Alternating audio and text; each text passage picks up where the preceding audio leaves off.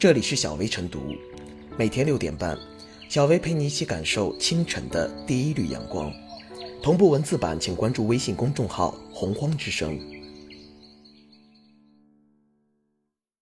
本期导言：近日，广东深圳市民王女士向深圳市消费者委员会投诉称，她和朋友在一牛肉火锅店就餐，结账时发现每份餐具被收取了三元钱。商家称，餐具本来就是收费的。记者调查发现，从餐具费到餐位费，从茶水费到酱料费，餐饮行业存在各式各样的隐性消费。有北京、江苏等地群众对记者表示。这种现象由来已久，大家司空见惯。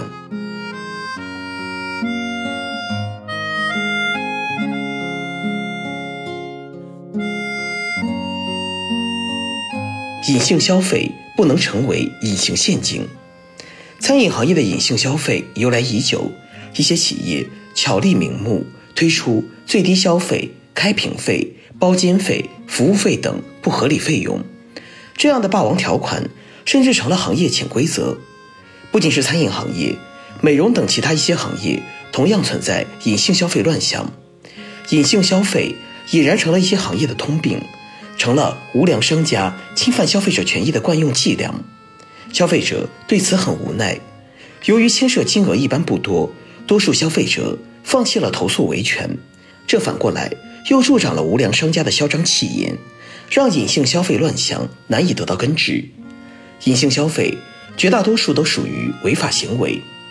以餐具消毒费为例，《食品安全法》的第三十三条第五项规定，餐具、饮具和盛放直接入口食品的容器，使用前应当洗净消毒，使用后应当清洗，保持清洁。可见，提供消毒的、清洁的餐具和饮具，提供安全卫生的就餐环境，是餐馆经营者的法定义务。餐饮企业。应承担餐具消毒使用费用，不能将餐具消毒使用成本转嫁给消费者。隐性消费是对消费者权益的显性伤害。要遏制隐性消费乱象，需要形成社会合力，降低消费者的维权成本，增加商家的违法成本。要完善相关法律法规，让隐性消费脱离监管盲区，还要有细致的条款对隐性消费进行规范。消费者。也要理性消费，用脚投票，弃侵犯消费者权益的商家而去。要增强维权意识，对于有霸王条款的商家，要勇于说不，要保留相关证据，向相关部门投诉举报，保护自身权益不受侵犯。监管部门则应进一步加强监管，督促商家守法经营，杜绝隐性消费。对于违法违规的商家，依法依规予以惩处。增加霸道商家的违法成本，让他们真正汲取教训，善待消费者。经营者也要认识到，隐性消费有违餐饮企业的长远利益，要着眼长远，不要给自己挖坑。隐性消费不能成为隐形陷阱，要通过各方联合发力，将各种隐性消费的霸王条款清除出消费市场，维护消费市场的正常秩序，保护消费者的合法权益。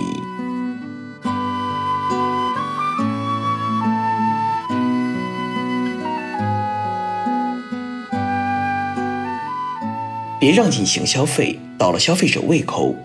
近年来，隐形消费被吐槽，不时见诸媒体，频频引起公众关注。现实中，餐饮店的隐形消费最为常见。除了上述四种情形外，还有纸巾费、服务费、烤盘费等，收费价格标准也不一。同是一件餐具，有的收两元、三元，有的收五元、六元。有消费者抱怨，反正几个人一坐下，啥也没点。就已经消费十几元、几十元了。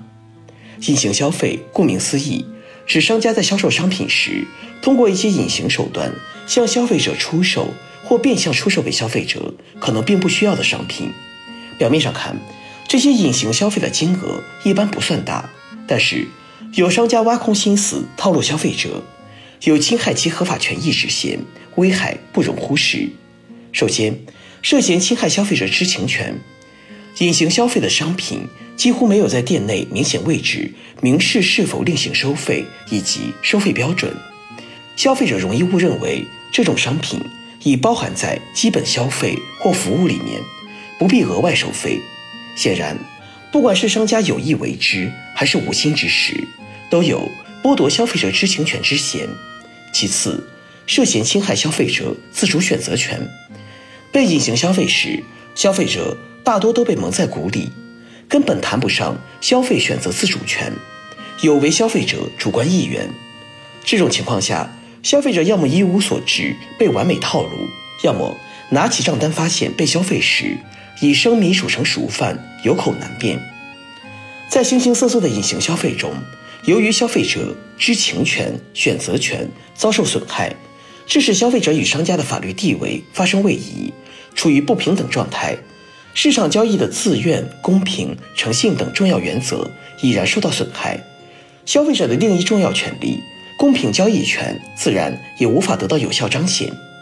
值得注意的是，隐形消费远不止存在餐饮行业，美容美发等行业同样套路重重，消费者防不胜防，一不小心就被消费。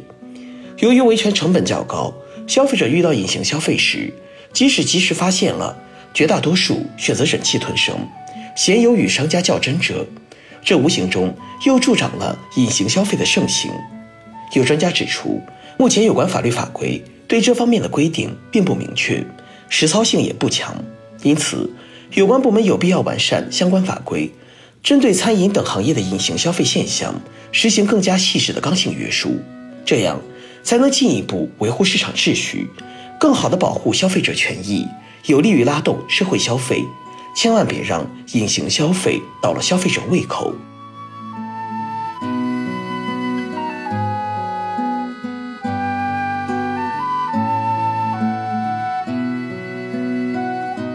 最后是小薇复言，餐饮行业隐形消费由来已久，屡遭诟病。从餐具费到餐位费、茶水费、酱料费、毛巾费、包间费等，可谓花样百出。由于数额比较小，消费者在结账时一般很难注意到。即便发现被套路而多收费，很多人也会觉得为几元钱和商家理论纠缠不值得。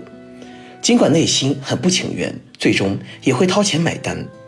层出不穷的隐性消费侵犯了消费者的权益，也破坏了市场秩序和消费环境。对此，相关部门应加强监管，打破行业潜规则，将隐性消费项目变成明规则，消除市场的灰色地带。消费者也应当敢于对隐性消费说不，保护自己的合法权益不受侵害。